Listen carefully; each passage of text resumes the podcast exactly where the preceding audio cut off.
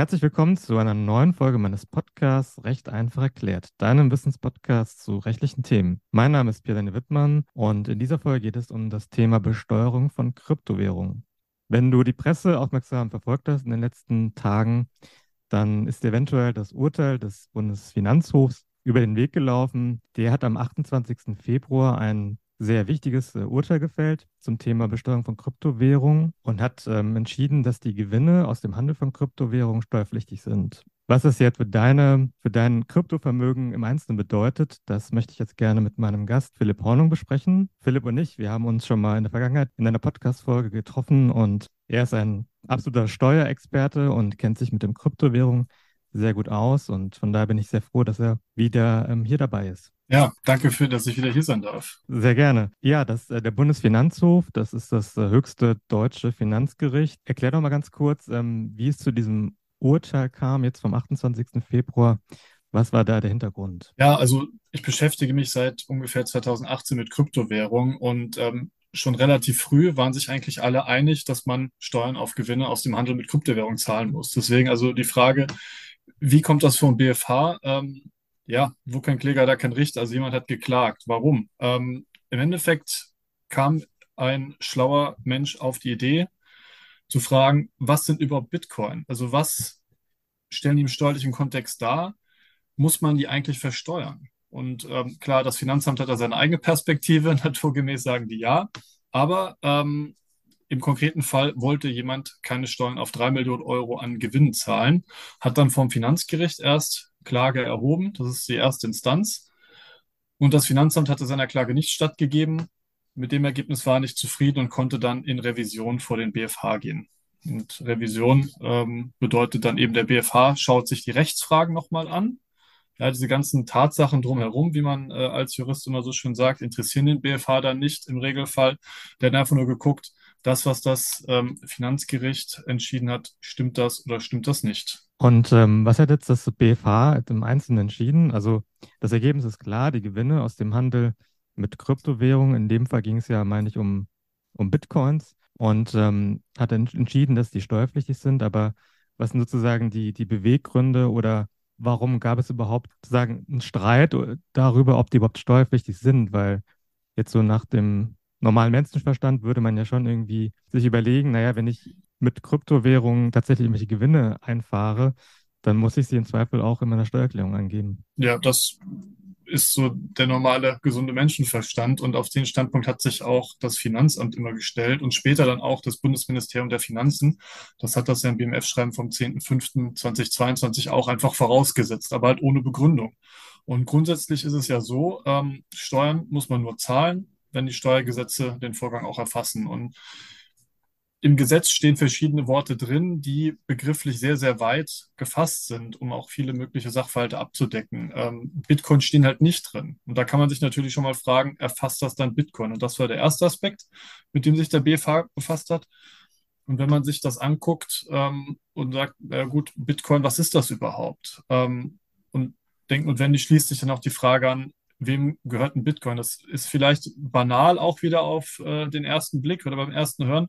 Wenn ich Geld auf der Bank habe, dann fragt ja auch niemand, wem gehört das? Das ist natürlich mein Geld, ich habe Anspruch gegenüber der Bank. Aber technisch ist es bei Bitcoin halt nochmal was anderes, als wenn ich Geld auf dem Bankkonto habe. Und der dritte Aspekt, der sich natürlich äh, beim ersten Mal hören auch komisch anhört, ist die Frage, ist die Besteuerung überhaupt verfassungsgemäß? Das ist ein Thema, das kommt im Allgemeinen seltenst auf. Ähm, wenn, dann macht es doch mal, ähm, schlägt es doch mal größere Wellen. Also beim Thema Solidaritätszuschlag hatten wir das ja auch letztens in der Presse. Ähm, da geht es um die Frage mehr oder weniger ähm, Gleichheit. Der Staat ist verpflichtet, alle Bürger gleich zu behandeln. Und das gilt auch bei der Besteuerung. Wir brauchen eine gleichmäßige Belastung. Äh, und vereinfacht gesagt, kann der Staat die Bürger nicht gleich belasten, ist die Steuer dann vielleicht verfassungswidrig. Und in dem Fall ähm, gab es dann natürlich noch ein paar Details, aber da können wir uns dann wahrscheinlich jetzt gleich später nochmal damit befassen. Ich glaube, eine der, der Kernargumente, soweit ich das verstanden habe, von dem, von dem Kläger war, dass er gesagt hat, naja, ich bin in dem Sinne korrekt vorgegangen. Ähm, ich habe das im Prinzip äh, angezeigt gegenüber dem Finanzamt, um, um mich jetzt äh, rechtens zu verhalten.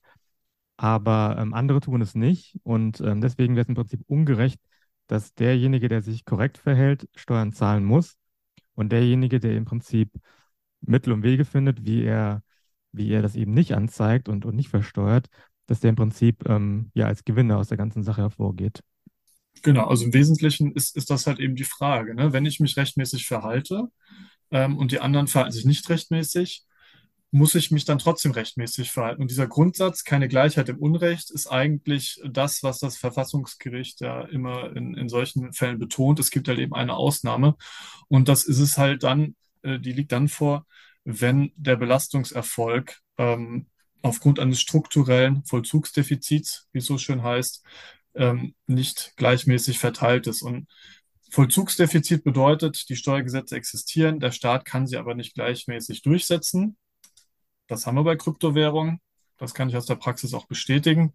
Ähm, strukturell ist es nur dann, wenn, das ist jetzt auch wieder so ein Spezialthema, ein norminhärenter Widerspruch besteht. Bedeutet, mal vereinfacht gesagt, wasch mich, aber mach mich nicht nass. Der Staat sagt dem Finanzamt auf der einen Seite, vollzieh die Steuergesetze, aber auf der anderen Seite legt dem halt Fesseln an. Und das gab es damals in 2004. Da ging es um Aktiengeschäfte. Also die wurden damals vor Einführung der Kapitalertragssteuer so besteuert wie jetzt Kryptowährung auch, private Veräußerungsgeschäfte. Und damals gab es noch das Bankgeheimnis. Und das bedeutete nichts anderes, als dass die Finanzverwaltung daran gehindert war, bestimmte Informationsquellen auszuwerten. Das heißt, der Staat hat gesagt, wasch mich, ja, also hol mir Steuern rein, aber mach mich nicht nass, aber bitte wahre das Bankgeheimnis. Und das führte dann eben dazu, dass die Finanzverwaltung keinen gleichmäßigen Belastungserfolg herstellen konnte. Sprich, die konnten halt einfach keine Steuern erheben. Und ähm, das landete dann vom Verfassungsgericht, die dann gesagt haben, das geht so nicht. Ja, und ein Vollzugsdefizit haben wir halt auch bei Kryptowährungen. Ähm, die Frage ist halt, reicht das aus, wenn man nur ein Vollzugsdefizit hat? Und da hat der BFH in äh, ja, Befolgung der Rechtsprechung auch gesagt, nö, das reicht nicht aus. Es gibt bei Kryptowährungen keinen widersprüchlichen Normbefehl. Ja. Dementsprechend ja, muss man dann doch leider Steuern zahlen. Das war jetzt vielleicht nicht für alle so, oder ist nicht vielleicht für alle Zuhörer und Zuhörer so, so einfach nachzuvollziehen mit dem strukturellen Vollzugsdefizit. Kannst du das irgendwie noch so ein bisschen in einfachere Worte äh, fassen? Also, dass man irgendwie nachvollziehen kann, so was eigentlich jetzt so das Kern, Kernproblem ist. Also, weil soweit ich es verstanden habe, war es ja nicht ein verfassungsrechtliches Thema, sondern ähm, auch das Thema, was du schon gesagt hast, äh, fallen Bitcoins überhaupt unter die Steuergesetze?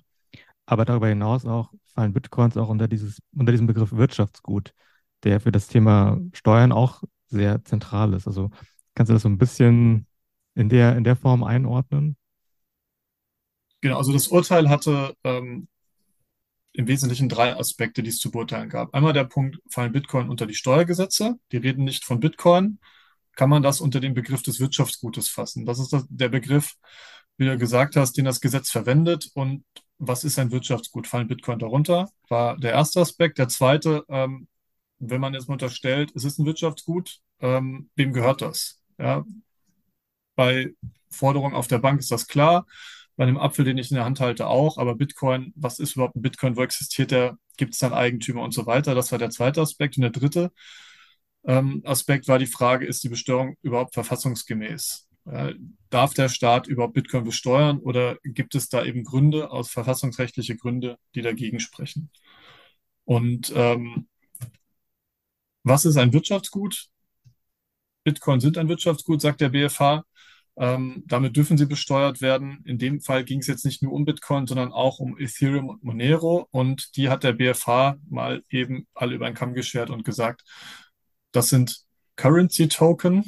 Das ist ein schöner neudeutscher Begriff, bedeutet nichts anderes als, sie sind Zahlungsmittel. Und wesentlich für die ist eben, dass man wie bei einem Euro auch die in Untereinheiten aufteilen kann. Ein Euro sind 100 Cent und ein Bitcoin kann ich halt eben auch aufteilen. Ja, da gibt es dann acht Nachkommastellen, Satoshis.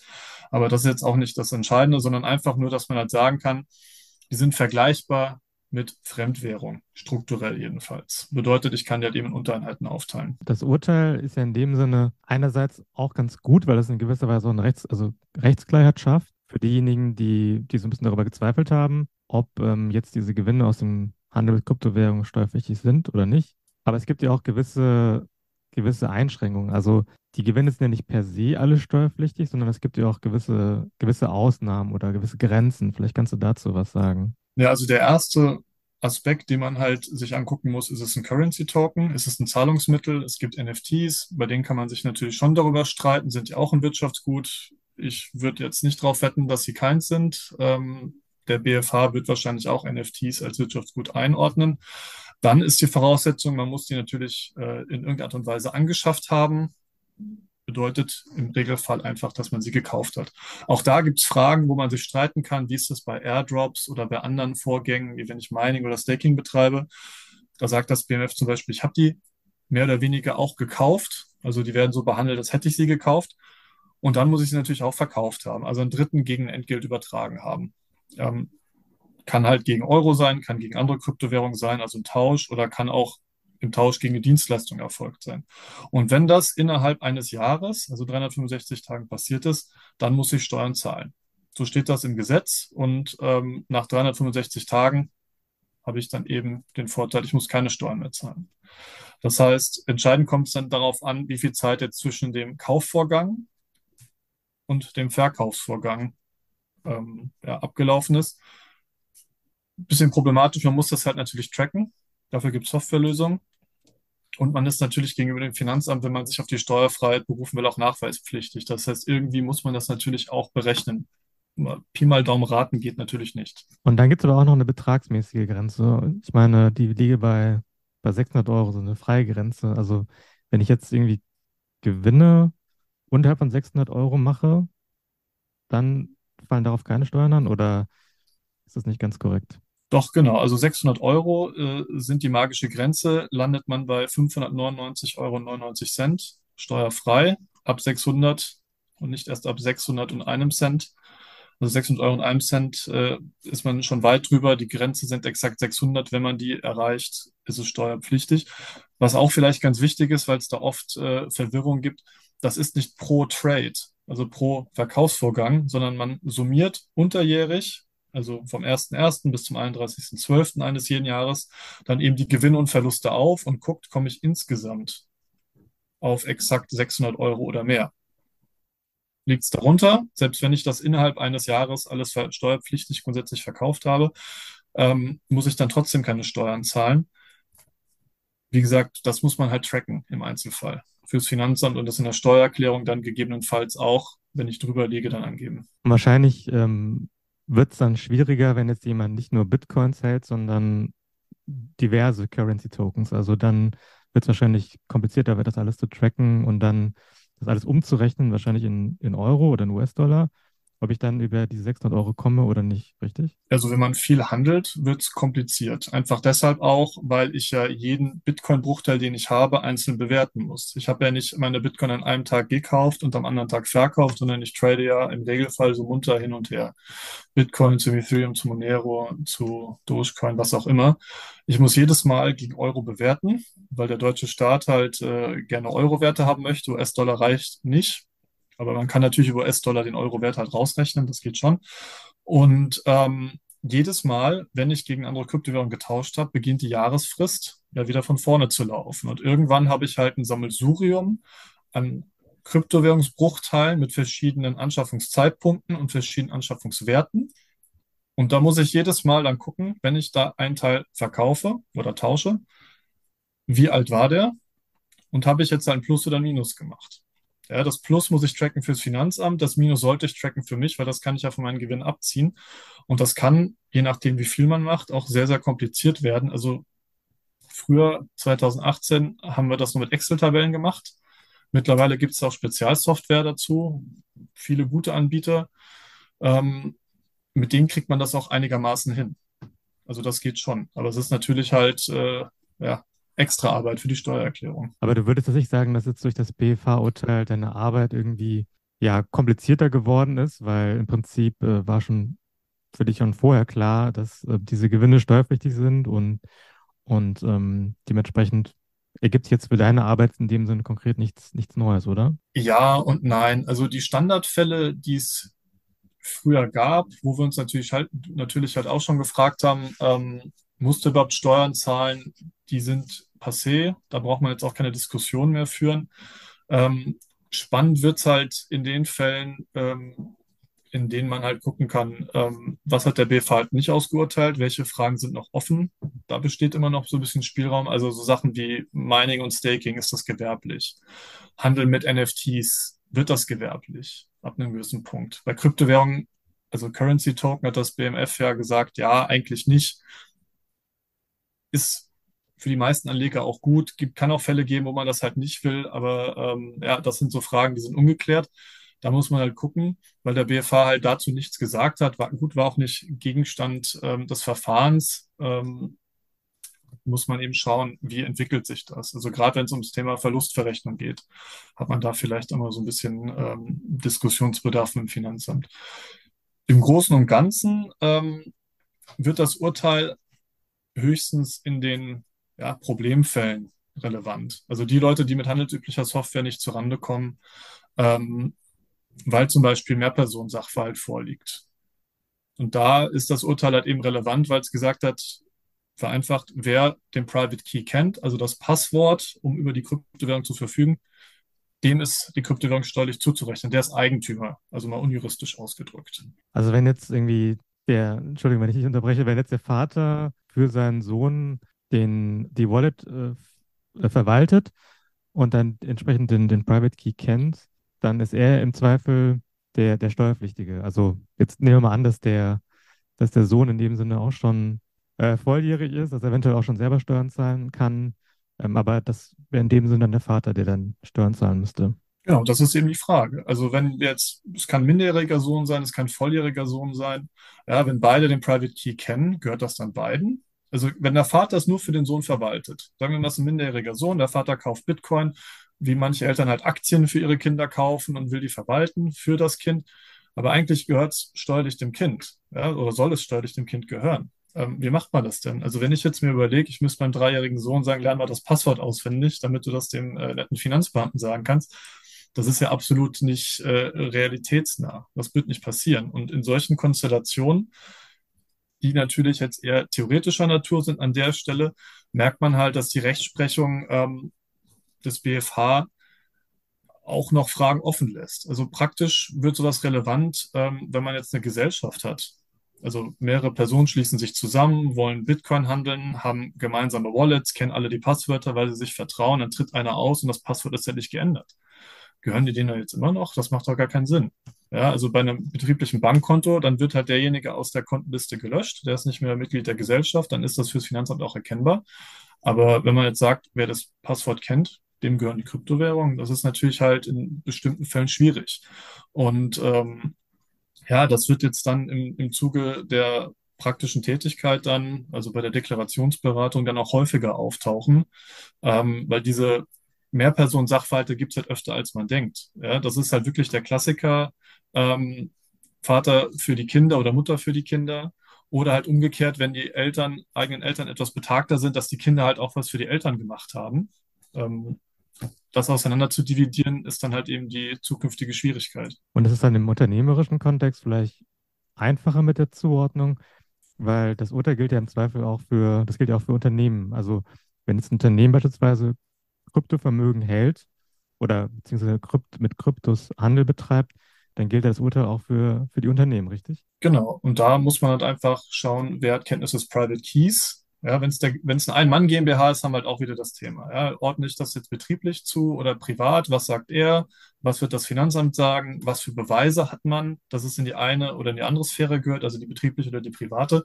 Bei größeren Unternehmen, wenn da jetzt halt zwei Leute aus dem Finanzcontrolling die Passwörter kennen, wird man sagen, natürlich, das machen die für die Firma. Die halten privat keine Bitcoin, sondern für die Firma. Ähm, bei diesen Ein-Mann-GmbHs kann man natürlich dann halt auch überlegen, ne, wem, wem gehört das jetzt am Ende des Tages? Also gehört es der GmbH? Gehört es äh, dem Geschäftsführer privat? In welcher Eigenschaft hat er das Wissen? Und wie kann man das der GmbH dann zurechnen? Wie weise ich das nach? Ja, also gedanklich, welchen Hut hatte er auf, als er das Passwort gelernt hat? Ähm, reicht es, wenn er seinem Steuerberater oder seinem, seinem Steueranwalt gesagt hat, ähm, ich will das privat machen oder ich will das gewerblich machen. Also da, da fehlt so ein bisschen noch an der Substanz, die der BFH hätte mitgeben können, um das Ganze halt auch praktisch in, in Grenzfällen handhabbar zu machen. Aber privat oder gewerblich ähm, hat jetzt in dem Sinne Auswirkungen dafür, ob ich jetzt entscheiden muss, ist es irgendwie ein Fall für die Einkommensteuer oder für die Gewerbesteuer, Kapitalertragssteuer? Also was ist da sozusagen der Unterschied, ob ich das jetzt privat oder gewerblich, ähm, also gewerblich handel mit Kryptowährung? Also der gewerbliche Handel mit Kryptowährung ist, wenn man dem BMF jetzt glaubt, ähm, eigentlich fast gar nicht existent als Einzelperson oder mit anderen zusammen. Da werden relativ hohe Anforderungen gestellt. Das ist wie bei Aktienhändlern. Ja, da reicht es halt nicht, dass ich oder du oder irgendjemand ein Konto bei, was weiß ich, ja, den Neo-Broker hat und da so ein bisschen an und verkauft. Da braucht es mehr. Fremdkapital ist so ein Thema. Ja, wenn man nach außen halt auch äh, gewerblich auftritt als Aktienhändler, also entspricht man quasi dem, was sich, das äh, ist so ein juristisches äh, ja, Bonbon, was die Oma sich vorstellt unter einem Aktienhändler, spricht die Tätigkeit halt eben dem Oma-Test, vereinfacht gesagt. Ja. Und ähm, bei Kryptowährungshändlern, was ist ein gewerblicher Kryptowährungshändler? Wie stellt sich den meine Oma vor? Ja, gut, da hat er das BMF gesagt, wie ein Aktienhändler. Also der hat eine Organisation, ja, hat eigene Büroräume, hat im Zweifelsfall Angestellte, handelt für andere, tritt nach außen werbend auf. Das passiert ja jetzt beim normalen Privatmann im Regelfall nicht. Das heißt, da gewerblich zu werden, passiert oder sollte eigentlich nicht passieren. Wenn jemand drauf anlegt, muss er natürlich halt einen Begründungsaufwand leisten. Und warum sollte jemand gewerblich sein wollen? Da geht es eigentlich nur um das Thema Verluste. Ja, bei gewerblichem Handel zahle ich mehr Steuern am Ende des Tages. Also zumindest grundsätzlich könnte ich mehr Steuern zahlen müssen, weil Gewerbesteuer fällig wird. Die kommt zur Einkommensteuer noch dazu. In gewissem Rahmen wird die angerechnet, aber halt nicht immer. Das hängt vom Hebesatz der Gemeinde ab. Ähm, aber ich kann halt meine Verluste zu 100 Prozent immer ansetzen. Im privaten Bereich, das ist ein zweischneidiges Schwert, zahle ich nach einem Jahr auf meine Veräußerungsgewinne keine Steuern mehr, aber nach einem Jahr kann ich meine Verluste auch nicht mehr ansetzen. Und ähm, da ist so ein bisschen der Gestaltungsspielraum gewesen. Durch das BMF-Schreiben hat das BMF die Tür aus Finanzamtssicht zumindest zugemacht und gesagt, also gewerblichen Kryptowährungshandel gibt es so jetzt für Privatpersonen eigentlich nicht mehr, da muss mehr dazukommen. Ob das vor Gericht Bestand hat, ist eine andere Frage. Wenn man jetzt tatsächlich ernsthaft gewerblich Kryptowährung handeln will, führt eigentlich kein Weg an der GmbH oder einer UG vorbei. Das kann man machen, hat auch gewisse Vor- und Nachteile. Da muss man im Einzelfall halt immer gucken. Gibt es denn irgendwie einen bestimmten Grund, weshalb man sich auf diese einjährige Haltefrist ja, äh, entschieden hat? Also gibt es irgendwie irgendwelche Erfahrungswerte, dass nach einem Jahr die Gewinne vielleicht doch nicht so hoch ausfallen, wie wenn ich jetzt unterjährig Handel betreibe? Oder oder ist es eher eine willkürliche Grenze? Also unser lieber allwissender und jederzeit fehlerfreier Gesetzgeber hat das in seiner äh, Allwissenheit einfach entschieden. Also die Frist, ich weiß das auch nur aus Erzählungen, weil äh, als äh, es andere Fristen gab, hatte ich noch nichts mit Steuerrecht am Hut. Da war ich noch äh, im Kindergarten wahrscheinlich. Hat ähm, letztmalig, ich meine 2008 im Zuge des Kroatien-Anpassungsgesetzes, also als Kroatien in die EU gekommen ist, ähm, Paragraph 23 nochmal reformiert. Damals kamen dann ähm, die Aktien raus, dann gab es die Kapitalertragssteuer und damals hatte man das dann auch auf ein Jahr festgelegt. Warum exakt ein Jahr? Früher waren es auch mal, ich meine, sechs oder neun Monate. Es kann auch mal mehr gewesen sein. Keine Ahnung. Ja, das ist halt einfach so weil das so ist. Da gibt es, glaube ich, auch keinen, keinen tieferen äh, Grund, außer dass man halt typisierend sagt, nach einem Jahr ist es kein Spekulationsgewinn mehr. Wer, wer irgendwas ein Jahr behalten hat, der ist kein Spekulant. Ja. Kann man jetzt ja. gut finden oder falsch, aber es steht halt so im Gesetz. Okay.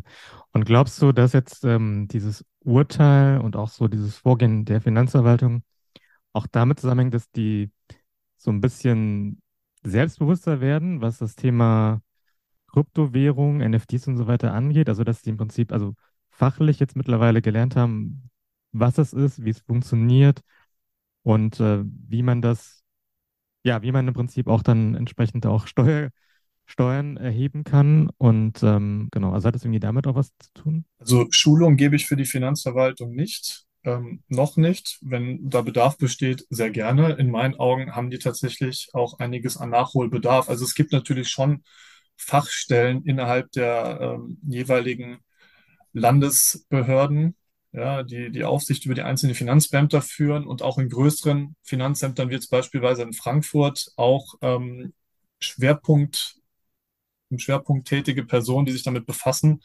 Ähm, es ist halt, wenn man von außen mal drauf guckt, also von, von ganz weit oben, ja auch ein Nischenphänomen. Ja, also mit Kryptosteuern kann man jetzt nicht irgendwie alle Brücken in NRW oder sowas sanieren, ja, oder Berliner Schulen. Es ist halt so, die müssen es machen, ob sie wollen oder nicht. Ja, das gibt der Gesetzgeber ja vor. Das heißt, sie brauchen Know-how. Das ist an einzelnen Punkten auch vorhanden. Die Schwierigkeit ist in meinen Augen halt, das eben in die Masse, in die breite Masse zu geben. Ja, wenn man jetzt halt ein etwas äh, ländlicheres Finanzamt hat, ähm, ist der Erfahrungswert, die sagen, ja, okay, wir kennen das BMF-Schreiben, wir können jetzt mit den Auswertungen aber nichts anfangen. Also die Übertragbarkeit ähm, ist schwierig. Im Rahmen der Steuerfahndung haben die natürlich schon auf höherer Ebene aufgerüstet. Also gerade auch bei den ganz großen Fällen ist es mittlerweile so, dass die dann halt eben ähm, Börsen gezielt anschreiben. Steuer-CDs ist ja auch so ein Stichwort. Das geht auch bei Kryptowährungen, weil die Daten, die bei irgendeiner Handelsplattform liegen, kann man natürlich auf eine CD brennen und verkaufen. Und es gibt ja auch mittlerweile sehr einfach anzuwendende Analyse-Software. Also ähm, man kann Blockchain-Daten auswerten. Das ist nicht anonym. Natürlich gibt es Privacy-Coins, das ist schwieriger, aber im Großen und Ganzen kann man sagen, Kryptowährungen sind nicht anonym, sondern pseudonym. Bedeutet, man muss einfach nur einen Anknüpfungspunkt finden, um eine Adresse jemandem zuordnen zu können. Und dann kann man das schon einigermaßen nachvollziehen, wohin was ging. Und da hat die Finanzverwaltung schon aufgerüstet. Die Frage ist jetzt halt, in welchem Umfang werden jetzt die ganzen Altfälle prüfen? Das ist einmal ein Punkt. Also gucken, war jeder in der Vergangenheit ehrlich? Oder konzentrieren die sich nur darauf zu schauen, ähm, wer hat denn in, den, in der jüngsten Vergangenheit nichts abgegeben? Wen haben wir denn da schon am Wickel? Und ähm, es, es gab schon Fälle oder gibt schon Fälle, bei denen die Finanzverwaltung bei einer deutschen Handelsplattform dann eben auf äh, Steuersünder gestoßen ist und die jetzt dann eben auch verfolgt. Was würdest du jetzt äh, abschließend für unsere Zuhörerinnen und Zuhörer an Tipps geben, zumindest für diejenigen, die, die tatsächlich mit Kryptowährungen handeln oder zumindest äh, das geplant haben für die Zukunft? Wie, was würdest du denen für Tipps geben, wie die mit dem Thema umgehen sollen?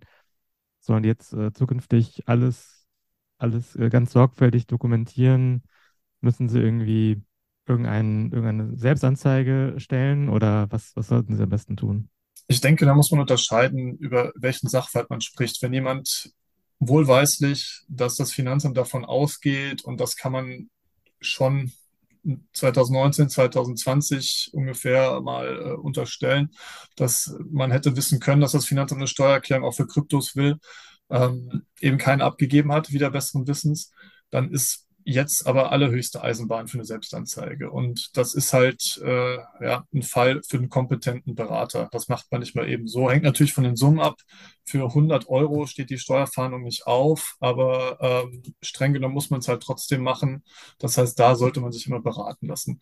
Wer mal brav seine Steuererklärung gemacht hat, Fehler passieren, das ist kein Problem, fällt es jemandem auf, dann korrigiert man das einfach, dann macht man einfach weiter im Programm. Und ähm, insofern hat das BFH-Urteil ja jetzt keine wesentlichen Neuerungen gebracht. Meine Empfehlung ist in dem Bereich immer, aber das gilt für alle steuerlichen Themen, jetzt nicht nur für Kryptowährung, dass man halt up-to-date bleibt. Nicht alles landet halt irgendwo ähm, groß in der Wirtschaftswoche ähm, oder in sonstigen Fachmagazinen, BTC Echo oder sowas.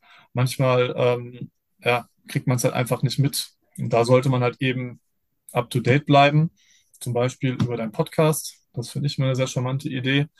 Und ähm, wenn man sich nicht sicher ist, ja gut, man muss es halt selbst rausfinden. Das verlangt das Finanzamt. Da kommen wir wieder zum Thema kompetenter Berater. Aber am Ende des Tages, ähm, wenn man einigermaßen weiter dokumentiert oder anfängt zu dokumentieren, eine vernünftige Software nutzt, und auch einigermaßen links und rechts schaut, ähm, was machen die anderen, beziehungsweise was wird im Internet empfohlen, ohne jetzt pauschal dem Internet Glauben immer zu schenken, aber verlässliche Quellen im Internet, was sagen die, wie kann man es machen, dann kommt man da eigentlich auch immer zum guten Ergebnis. Klar, wenn das Finanzamt Rückfragen hat, wenn es Probleme gibt, muss man im Einzelfall immer schauen, wie gehe ich damit um. Aber für den, ich sag mal, ohne das jetzt abwerten zu meinen, Otto Normalinvestor gibt es keine Probleme. Spannend wird es dann halt, wenn man neue Phänomene wie DeFi, spezielles Liquidity Mining zum Beispiel, ja, betrieben hat. Oder wenn man NFTs im größeren Umfang gehandelt hat und da halt unsicher ist, weil das BFH-Urteil dazu nichts sagt, weil das BMF dazu noch nichts gesagt hat, wie man das behandelt, dann halt eben sich überlegt, wie gehe ich damit um. Aber das sind dann halt auch andere Themen. Ich glaube, das führt jetzt hier an der Stelle auch zu weit. Ja, vielen Dank erstmal auch für die, für die Werbung nochmal für meinen Podcast. Ähm, lass uns, äh, ja, gerne, wenn es neue Entwicklungen gibt ähm, in dem Bereich oder gerade auch was NFTs angeht, das ähm, ist ja auch ein super spannendes und, und hochaktuelles Thema, was viele beschäftigt. Ähm, dann können wir dazu gerne nochmal eine, eine Folgeaufnahme machen. Und ähm, vielleicht äußert sich ja dazu der BV auch in, in der nächsten Zeit. Und ähm, ja, dann vielen Dank für, dein, für deinen Überblick, für die guten Einblicke in das Thema Besteuerung von Kryptowährungen. Ja, danke, dir auch und äh, bis zum nächsten Mal.